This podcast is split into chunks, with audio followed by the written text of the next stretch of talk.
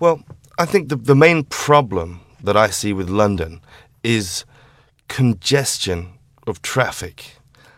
Because despite all of the new congestion law, laws which have been installed in recent times, I find that the very nature of London is that it is a, an old city, about one or two thousand years old in its present size and sprawl. Obviously, it's grown a little, but it is designed around the idea of having horses and carts, ponies and traps, trundling through the cobbled streets, saying good morning to each other in a nice English style. But now we have thousands and thousands of jeeps, sports utilities vehicles, and other oversized vehicles which were designed for American ranches driving through our cities.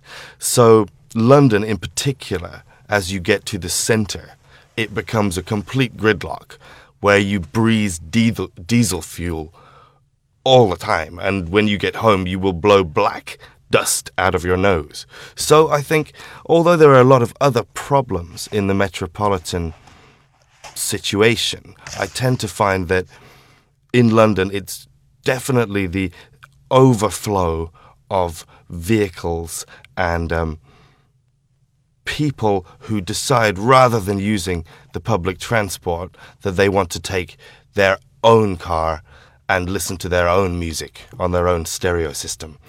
So basically, I think this is the nature of the problems with my city.